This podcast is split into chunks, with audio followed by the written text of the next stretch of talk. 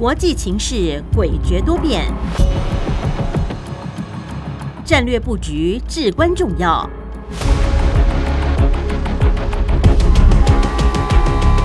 关心台海局势发展，请听汉声电台《国际战略风云录》。曾福生带您拓展国际视野，掌握先机。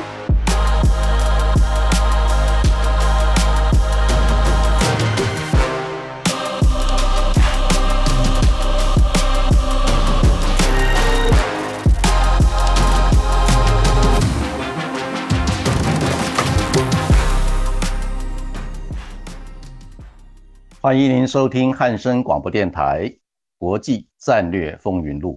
我是曾富生，在空中为您服务。美国总统拜登在十二月二十二日正式的签署生效二零二四财政年度国防授权法。那这份厚达三千一百页的呃年度国防授权法，那授权国防部、能源部还有情报部门等来执行高达八千八百六十亿美元的。国防预算来推动美国的国防安全施政计划，将为美军官兵加薪、抗俄援乌，来强化新的国防科技研发，同时要执行欧洲威则倡议以及太平洋威则倡议，也要支持美英澳三方的安全联盟，同时要扩大美台之间的军事合作，为中华民国台湾的军队。建立全面培训计划，那同时要要求美国的国防部定期的向美国的国会报告对台湾军售交付的进程，同时也会启动美台之间的一个军事数位安全合作建构的计划，同时要扩大军事网络安全的合作等项目。那从这些具体的施政项目显示呢，美国总统拜登与美国的国防部，他是依据。台湾关系法跟对台的六项保证，那同时要评估中共对台湾民主社会威胁的质量的变化。那在二零二四财政年度的国防授权法里面，具体的来提升美台之间的一个军事合作的质量，来持续的强化台湾的自我防卫的能量。那同时呢，我们也注意到日本的内阁会议在十二月的二十二日。也批准了二零二四年度的预算案，那其中在有关防卫预算的总额高达七点九五兆的日元，大约等于五百六十亿美元。相较于去年的防卫预算呢，那增加了百分之十六点五，也创下了历史的新高，并朝向占 GDP 的百分之二的一个防卫预算啊的目标来迈进。那这一点呢，也凸显出。日本为了要应对国际战略环境的变化，尤其是来自于俄罗斯、北韩跟中共的一个军事威胁的压力呢，已经通过了国安战略三文件。这项国安战略三文件呢，要决定在二零二七年度呢，要完成日本的国防预算要达到八点九兆日元，大约等于六百五十亿美元的一个水准，准备来应对新的。国际性的一个挑战，巩固美日军事同盟，同时要支撑美国的印太战略，分担安全成本。那日本应美国的一个要求，最近增加跟东协国家的安全合作。那一方面呢，可以保护日本在东南亚地区的经贸投资的利益，同时呢，也可以跟美国一起来拉紧跟菲律宾、越南、泰国、印尼。等这些国家的安全合作关系，共同来应对中共在南海地区的军事扩张行为。我们也注意到，在中东地区呢，冲突的态势正在扩大。那以色列继续的在加沙走廊的南部展开强势的一个军事行动。那停火协议呢，已经停滞了。那加沙走廊的人道危机也日益的恶化，尤其在红海地区的海上安全风险也逐渐的升高。那美国国防部呢，已经宣布，现在有二十多个国家同意来参加保护红海商船的新联盟。那由于红海是通过苏伊士运河到地中海，再到欧洲重要的能源运输线。那如果说红海地区的航行安全受到军事威胁的话，将会让能源运输的成本大幅度的提高，也可能会造成能源价格再度的上涨，那引爆新的通货膨胀的危机，也成为西方国家维护经济稳定跟社会安全的新挑战。那后续的发展也值得我们密切的关注。现在就让我们共同进入节目第一个单元：国际。两岸大事记，国际两岸大事记，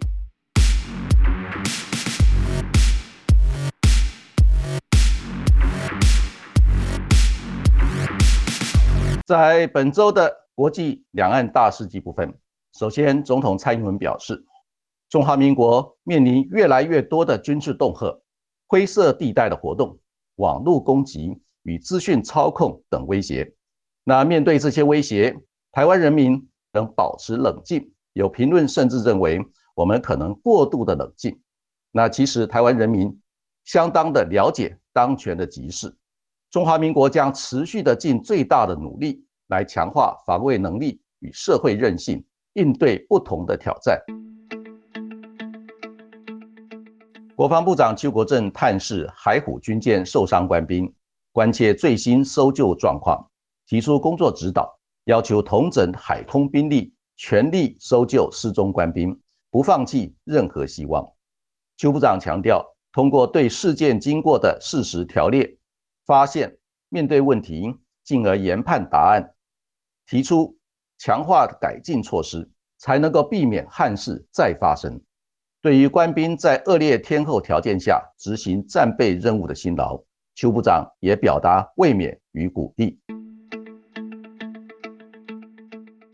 美国国务卿布林肯十二月二十日表示，美国将致力深化北约与印太盟友合作与协调，以便更有效应对中共在贸易跟经济的胁迫行为，并关切台海、东海、南海的和平稳定。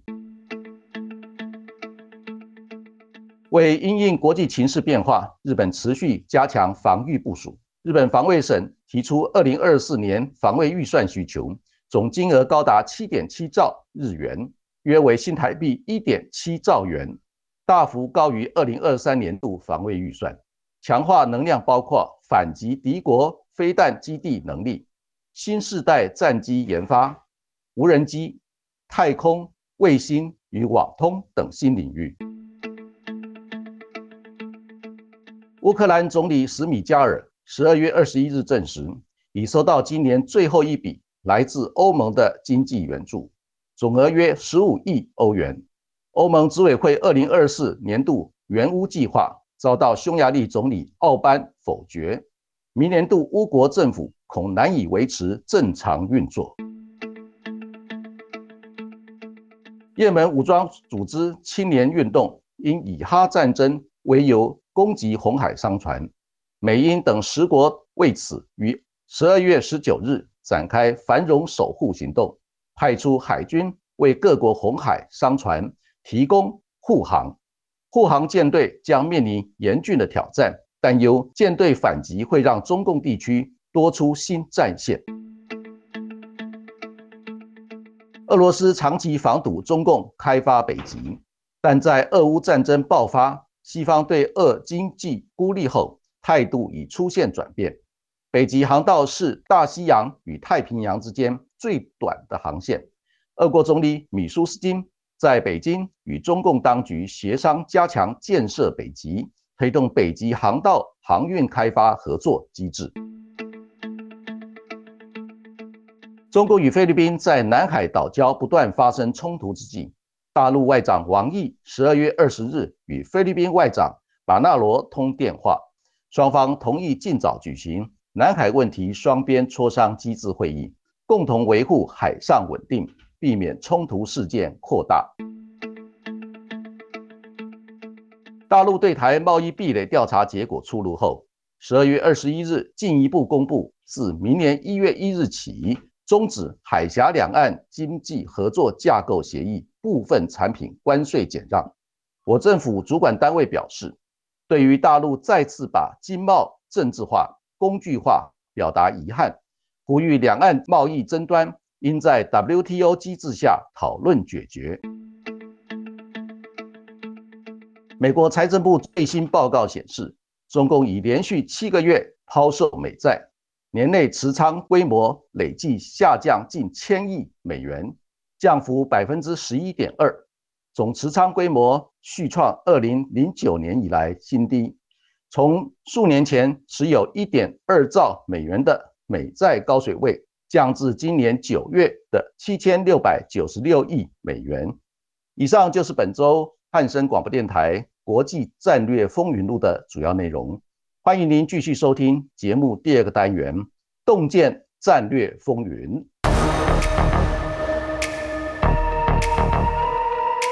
共建战略风云，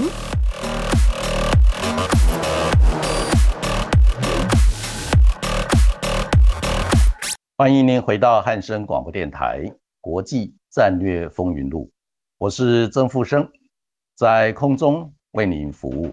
今天在洞见战略风云这个单元，我们第一个要探讨的课题是有关美中重启军事对话的局限。那我们注意到，美国总统拜登与习近平在旧金山拜习会达成的共识，要恢复美中两军高层的对话机制，以及国防政策协商会谈，还有两军战区指挥官的沟通机制。另外，也是要恢复海上安全协商会谈的一个机制，来重启自二零二二年八月中断的啊美中军事对话机制呢，重新的来恢复，来避免这个误解误判啊，引爆意外的军事冲突。那从十一月中旬的旧金山拜习会之后呢，美中两军的一个军事沟通机制呢，一直没有恢复。那大陆的。国防部长也还没有产生，让美国的国防部长奥斯汀找不到对口的单位来进行恢复沟通管道的一个方法。那我们也注意到，在二零二三年的十二月二十一日，美军的参联会主席布朗跟中共中央军委会联合参谋部的参谋长刘振立举行了视讯会谈，那正式的恢复两军高层的沟通对话机制。那双方也讨论到有关全球区域还有台海啊的一些重要的议题，但是呢啊我们也注意到双方仍然是停留在各抒己见的一个层次，并没有针对当前重大的国际安全议题达成任何具体的行动方案，那也没有针对任何的一个突破性的一个发展。那根本的原因呢，应该是在于双方之间战略性对话的时候。都面临了结构性的一个限制，而且呢，也都受制到各自内部的一个法律，还有政治性的一个约束。那这些法律跟政治性的约束，那我替听众朋友整理出来，主要有四项。第一项呢，就是美国跟中共之间现在的战略竞逐关系啊，是竞争面大于合作面，甚至于可能又会滑向冲突面。那同时呢，双方。都把对方呢视为头号的战略竞争对手，而且呢，双方都把对方视为假想敌，尤其是在美军跟共军内部的一个教育，甚至于所有的作战的方案，都把对方视为假想敌，还有竞争的对象，最大的威胁，甚至于最大的一个挑战的一个规格呢，来进行建军战备，还有战略规划、武器的开发等重要项目的一个基础。所以从这个角度来看，那美中两军在恢复沟通管道的一个机制的同时呢，双方之间内心深处仍然是把对方视为假想敌。所以在这个状况之下呢，要真正的所谓畅所欲言，或者是开诚布公的来讨论重大的课题，共同寻求解决的方案，如同是缘木求鱼。那第二个重点呢，就是美国曾经在两千年的国防授权法里面。就明文的限制，有十二项禁止跟共军交流的项目，那至今呢都没有改变。那这十二项项目呢，那我过去曾经在节目里面也跟听众朋友做过介绍。那如果有新的听众朋友来收听的话呢，那我想还是把这个十二个重要的项目重新讲一遍，让大家有更深度的一个了解。在美国的两千年的国防授权法里面，那规定限制美中之间交流的重要的项目，总共有十二项。这十二项呢，就包括第一个武力投送的行动，那第二个是核武的一个行动，那第三个是先进联合武力跟联合战斗的行动，那第四个限制交流的项目是先进的后勤行动，那第五个项目是有关化学跟生物防护以及其他大规模杀伤性武器有关的一个项目。也不准进行交流。那第六个项目是有关监视跟侦查，包括太空监视，还有卫星侦察的行动，这也不准进行交流。那第七个项目是有关联合作战的演训跟其他可能转化为联合作战演习的一些行动，也不准进行交流。那第八个项目是有关于太空军事的行动，也不准交流。那第九个项目是有关军事先进的技术。那第十个是有关军售跟军事技术的转移，那第十一个项目是有关保密或者是限制的一些资讯，那第十二个项目是禁止共军进入国防部所属的实验室。所以从这个十二个项目里面，可以说是包罗了所有重要的军事活动，还有军事科技研发，以及这个包括太空军事活动跟卫星科技等重要的一些项目。所以从这个角度来看，那美中之间因为战略竞争激烈化，那双方互视为假想敌。所以呢，在两千年的国防授权法里面，明确的规定十二项不准啊美军跟共军进行交流的一些项目，到目前为止仍然有效。那所以从这个角度来看，美中两军要从制度性的对话进一步建立军事互信机制，甚至于在很多重要的军事项目。科技项目进行交流合作，包括最近美国的太空军的一个参谋长就公开的表示，希望有机会呢，能跟中共方面就有关太空卫星的一些重要的合作项目呢进行对话。那这一点呢，啊，美国自己内部如果没有办法把这项国防授权法进行修改，或者在国会要通过修改这些重要的法律项目之前呢，啊，所有的这些呼吁都只是口号，没有办法具体执行，因为这是违法的一个行为。所以从这个角度来看，这限制了美中之间军事交流的一个值跟量。那第三个结构性的限制就是现阶段呢，美中两国的领导人都把美中两军的一个交流互动关系视为政治工具。也就是双方之间，如果政治关系趋向和缓的话，就会推动有关美中两军的一个高层对话机制；如果双方之间的政治关系恶劣的话呢，那自然就会把美中两军的一个交流互动机制作为一个终止，啊，也作为一个惩罚的一个动作。那这个是第三个结构性的限制。那第四个结构的限制呢，就是美国现在的一个小院高墙的一个科技战。那对中共所采取的一个措施呢，让中共方面呢感受到非常强烈的一个敌意。那美国方面的理由是，小院高墙就是要保护美国研发出来的高科技，避免落入中共的一个手中，转化成共军的军事能量，来对美国的还有美国的盟国友邦的安全造成威胁。但是从中共的角度来看，那军事科技的交流也是双方建立互信。很重要的一个项目跟基础。如果说美国采取小院高墙的一个科技战的话，当然会让共军感受到啊，所有的交流、对话、沟通呢，都只是表面上的一个工作，那没有进行实质上互惠性的一个互动交流，也让共军方面感受到这种敌意并没有降低，让两军在双方的对话的时候都彼此保持高度的一个戒心。在这种完全没有互信基础的一个对话下呢，双方之间要有任何建设性的一个对话成果，那也是非常的困难。不过呢，美中之间的一个高层的军事沟通对话机制，难道就完全没有价值吗？这也不是。那我们注意到呢，因为当前国际的安全环境，那结构越来越复杂，而且呢，很多重要的项目都有矛盾性，所以需要。美国跟中共这两个世界上的大国呢，军方来进行深度的一个沟通对话，那共同协力来化解冲突跟矛盾，避免局部性的冲突扩大成为世界大战，甚至于毁灭世界的核武战争。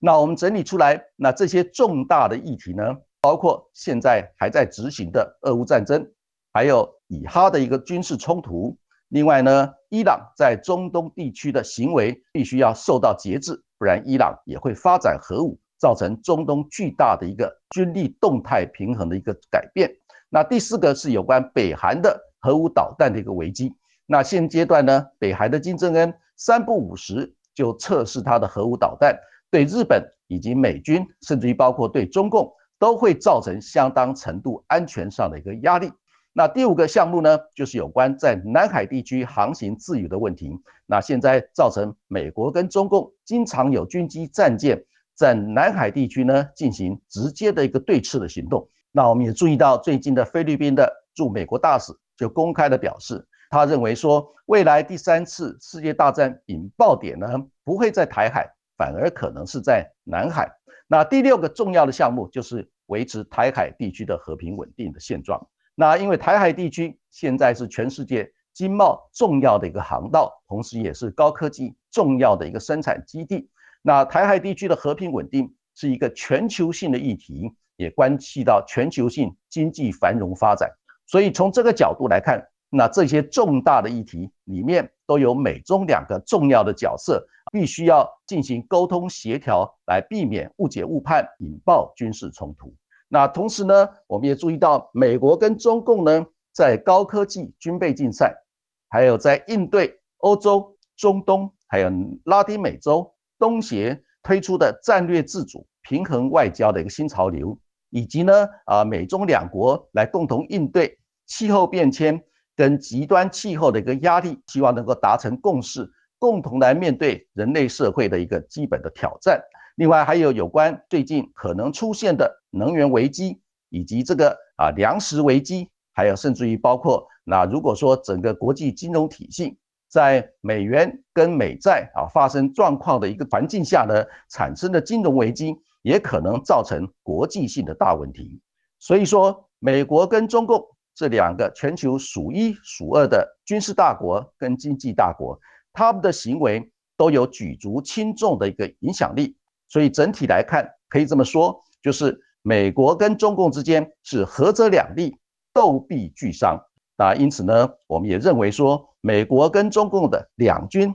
重启高层的对话机制，虽然仍然面临了结构性的局限，还有互视为假想敌这种很难突破的一个限制跟障碍，同时呢，双方之间也都有在法律上跟政治上的一个约束。但是呢，啊，双方之间军事高层的对话，来避免误解误判，让局部的冲突不至于扩大成为世界大战，甚至于核武战争的爆发，都是有价值的。所以呢，我们也乐见美国跟中共之间军事高层现在开始恢复建设性的一个对话。我们也了解其间的一个困难度，但是呢，总是要有开始，因为呢，现阶段美国跟中共这两个世界的大国。他担负的国际责任会越来越重，那不对话的话，只会让现在在全世界各地区所爆发的各种形态的一个冲突跟问题越来越难处理。那这也不是人类社会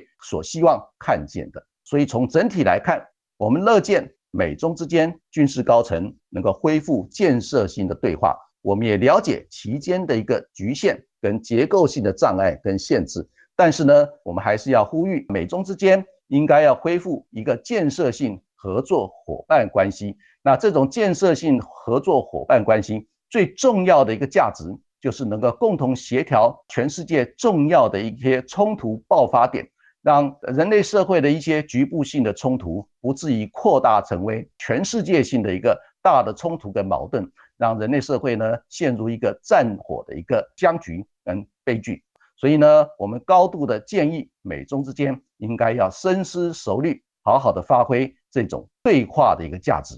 那我们休息一下，再继续进行下一个课题的探讨。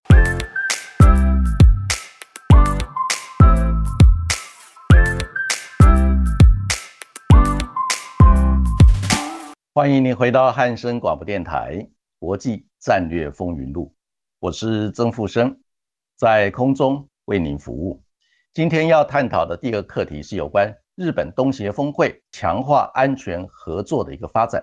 那我们注意到，日本跟东协国家在十二月十六日、十七日呢，曾经在东京举行庆祝友好五十周年的特别峰会。那在会后呢，啊，双方也发表了联合声明，共同强调将会强化在海洋安全保障的一个合作，同时呢，也会致力印太和平稳定以及增强供应链的一个韧性，同时也会促进区域的繁荣，并推动年轻世代的一个交流。那这是日本跟东协国家进行的特别高峰会议会后所发表的联合共同声明。那现阶段呢？那日本是仅次于中共在东协、东南亚地区最大的投资国。那为了保障日本在东协国家投资跟经贸的利益呢？那日本也有必要要加强跟东协国家的一个安全合作。那同时呢？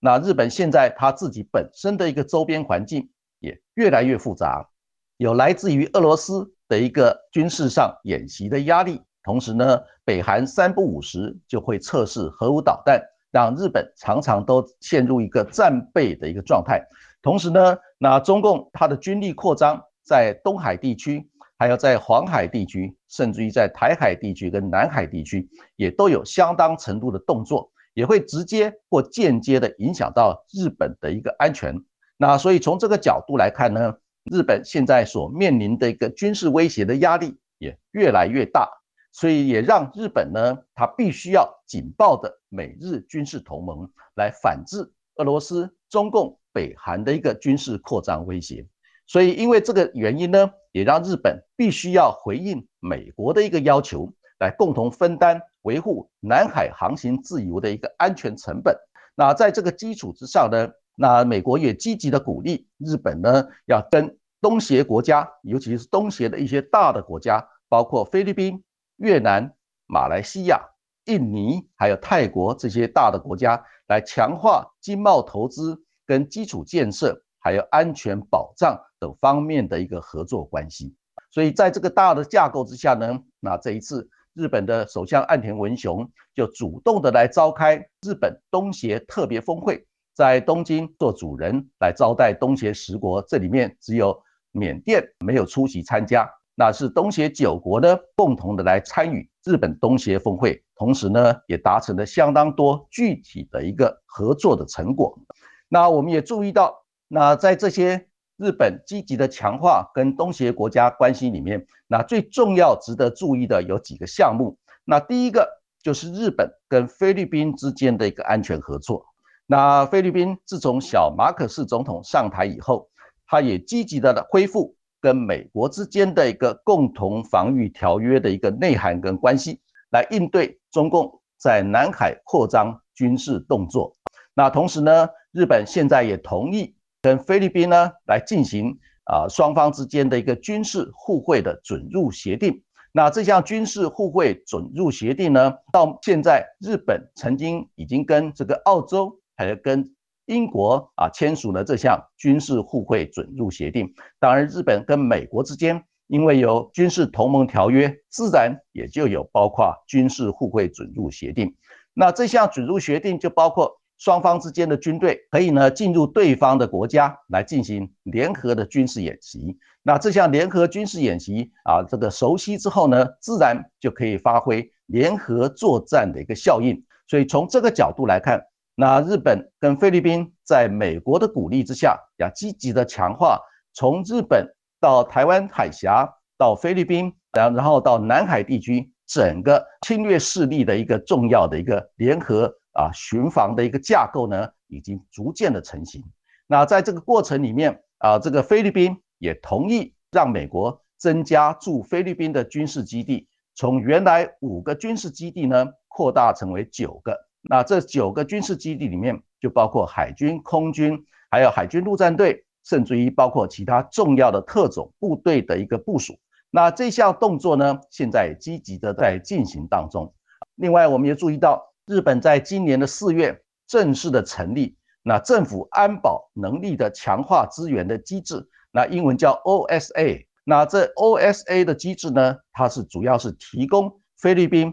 海巡舰艇。以及这个海空监视雷达系统，以及其他的有关维护海上跟空中安全的一些装备，这些都是属于无偿的一个装备，也就是日本愿意啊拿钱出来共同的支撑菲律宾发展这些海上跟空中的一个监视，还有这个防卫的能量，来强化日本跟菲律宾之间在南海地区维护安全的一个重要的能量。所以整体来看呢，这也是最近一年以来。日本跟菲律宾之间强化安全合作的具体内容。那另外还有一个很重要的一个部分呢，就是日本跟越南之间的一个安全合作。那日本为了要配合美国积极的拉拢越南的一个战略伙伴关系，那最近也推动了两国之间领导人的互访。那日本的首相岸田文雄也曾经访问过越南。那最近呢，在十一月底，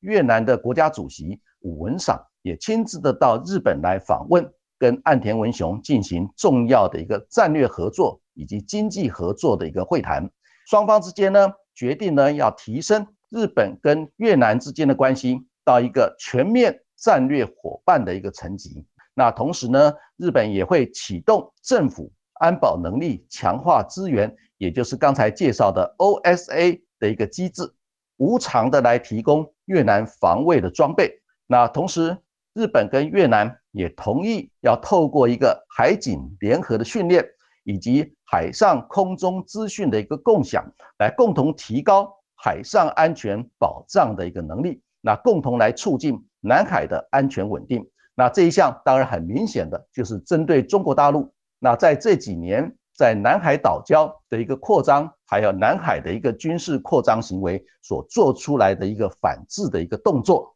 所以呢，整体来看。那日本为了要强化在南海、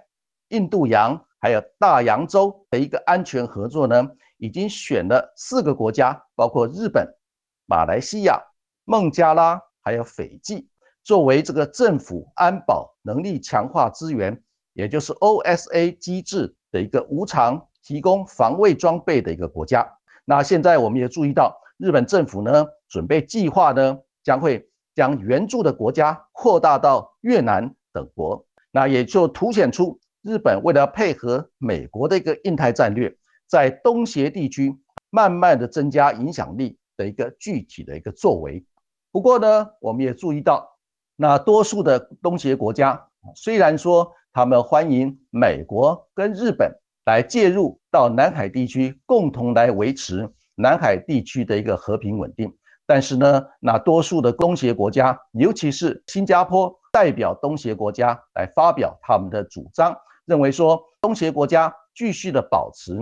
战略自主、平衡外交的一个啊基本的一个主轴。那欢迎美国跟日本共同来维护南海地区航行自由跟和平稳定，也欢迎美国跟日本来增加在东南亚地区的一个基础建设的一个投资。但是呢，那新加坡还有多数的东协国家，也都在他们自己本身的东协国家高峰会议里面，也特别的强调，那东协国家现阶段呢，已经拥有了区域全面经济伙伴协议，也就是 RCEP 的一个架构。那这个 RCEP 的一个架构呢，啊，是由中共所主导的一个自由贸易的体系跟结构。那这项 RCEP 架构呢，现阶段啊，甚至于包括澳大利亚跟纽西兰也都参与其中，而且呢，也在各自的国会里面签署生效通过。所以呢，那这项由中共主导的一个区域全面经贸伙伴协定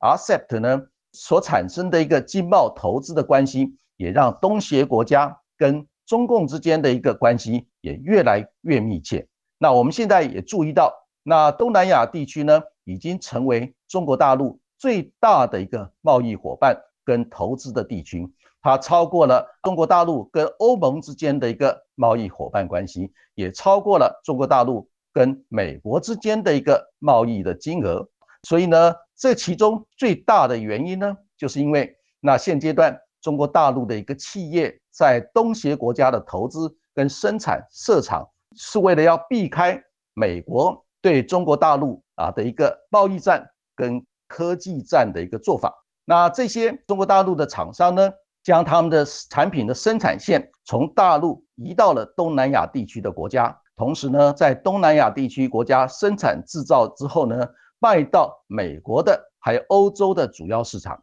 也让中共在东南亚地区的影响力不减反增。那这也成为呢，美国跟日本要加强跟东协国家发展安全合作关系，来制衡中共影响力很重要的一个理由。所以从这个角度来看，那我们注意到，美国在推动印太战略之后，所积极发展的一个新的结构，里面包括军事安全这个合作领域。那这个军事安全合作的领域呢，除了美国自己本身所部建的一个 AUKUS，就是美英澳三方的安全联盟，还有这个 QUAD，美国、日本、澳洲跟印度的四方安全对话。另外还有包括美国主导的一个。五眼联盟的一个情报共享体系之外，那美国也积极的来维护美国跟日本、美国跟南韩，还有跟菲律宾、泰国以及澳洲、纽西兰这五个国家的一个双边的共同防御条约之外，那现阶段呢，美国也积极的鼓励日本要强化跟东南亚国家之间的一个军事安全合作的关系。所以整体来看呢。现阶段呢，美国跟日本，还有美国跟菲律宾，以及这个美国、日本、菲律宾、越南啊这些国家，那最近的一些积极合作的一个动作啊，所建构出来一个防范或者是反制中共在南海地区扩张军事动作的一个方向，后续的发展也值得我们持续密切的关注。但是呢，我们要特别的强调，现阶段。东南亚地区的国家，他们强调战略自主、平衡外交，尤其是像越南这些国家，他们甚至于主张要采取一个竹子外交，也就是非常具有弹性跟柔软的一个外交的新动向。所以呢，我们也注意到整个印太地区各国之间的关系越来越错综复杂。那在这种错综复杂的一个互动关系里面，如何找到对国家最有利的一个生存战略位置？那这会高度的挑战国家领导人的智慧。所以从这个角度来看，那我们也期待多数国家的领导人能够针对这些复杂的一个啊这个合纵连横的一个关系呢，能够先厘清啊问题的症结，然后找到最好的一个啊应对策略。为自己本身的国家啊，还有人民创造最大的福祉。那以上呢，就是本周汉声广播电台国际战略风云录的主要内容。谢谢您的收听，我们下周空中再会，晚安。